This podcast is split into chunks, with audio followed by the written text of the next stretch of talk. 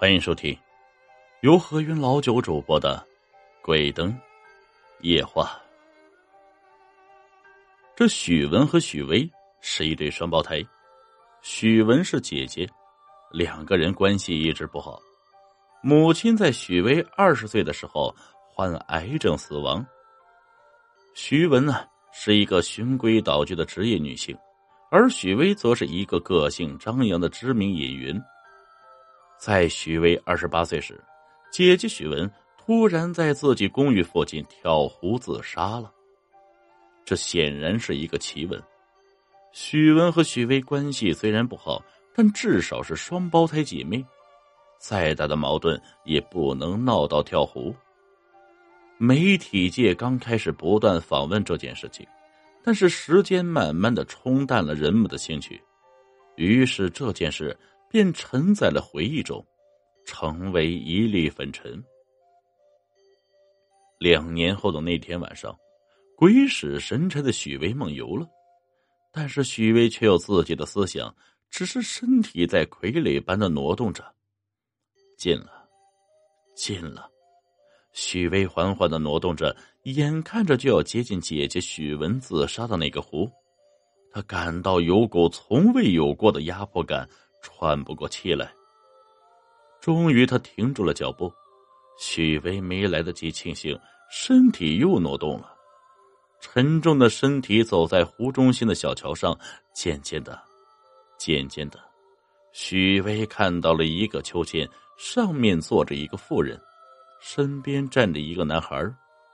妇人冲着许巍悄然一笑，低下头对男孩说：“你看，这。”不就是那个两年前自杀的女人吗？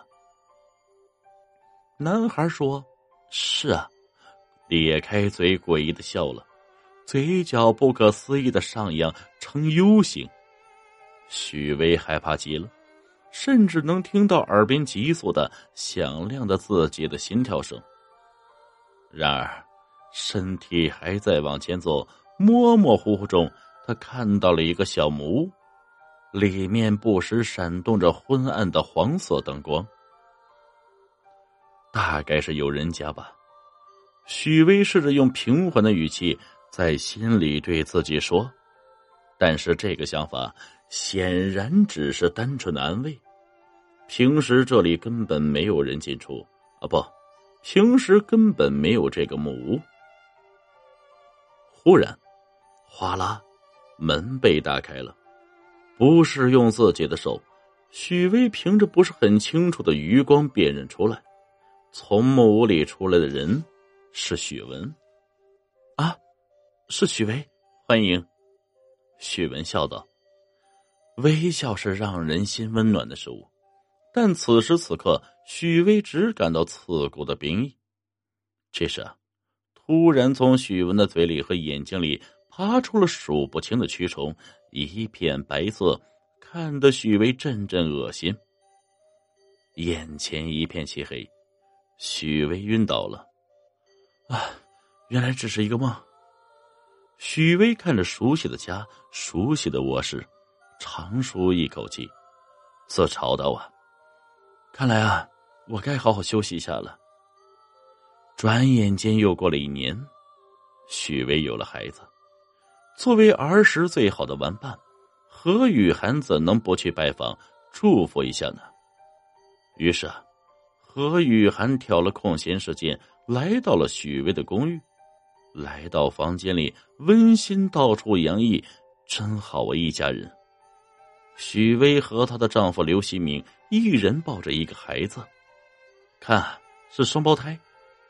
何雨涵看着这幸福的一家人，嘴角微微上扬。露出了缓和的微笑，恭喜啊！但是，当他看到两个孩子，笑容僵持住了。这哪里是孩子，分明是怪物！他们没有眼睛，没有嘴巴，没有胳膊，没有腿，浑身苍白，没有血色，却在慢慢的蠕动，怎么看都像是蛆虫。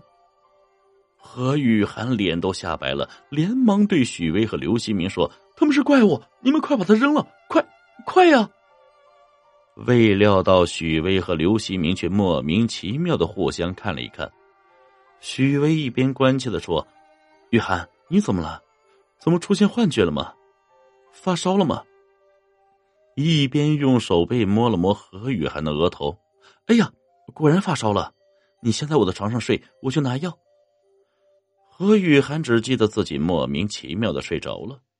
醒来后，他看到许巍和刘希明抱着孩子们，美丽极了，仿佛刚开始发生的事情只是一个梦。真漂亮啊！他不禁称赞道。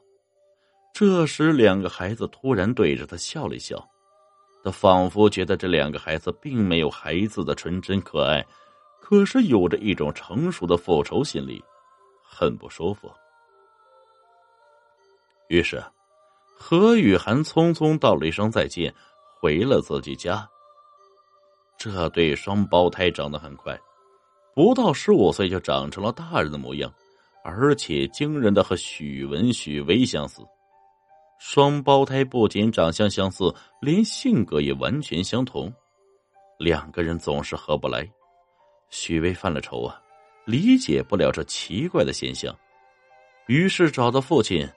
父亲长叹一声，缓缓说：“呀，哎，当时生你们啊，我和你妈也是这样。”后来听你奶奶说，他们也是这样，谁也解释不清啊。为什么每次都是双胞胎，每次都和父母雷同？因此后人可以根据前辈的死期推断自己能活多久。或许啊，这就是宿命吧。说罢，一个惊雷，父亲心跳骤停，归西了。神使鬼差的。许巍来到了湖中的小桥上，看到了那个空荡荡的秋千，却没看到木屋。正想往前走细看，却突然听到水声。眨眼间，从水里伸出一只有力的手，紧紧抓住许巍的小腿，把许巍拖下了水。水面上腾起一片巨浪，很快恢复了平静。从那以后啊，经常有人在午夜看到。许巍生前公寓旁小湖的对面，隐隐约约坐着，仿佛是许文和许巍的两个黑色剪影。他们拉着手，在秋千上晃啊晃，晃啊晃，晃啊晃。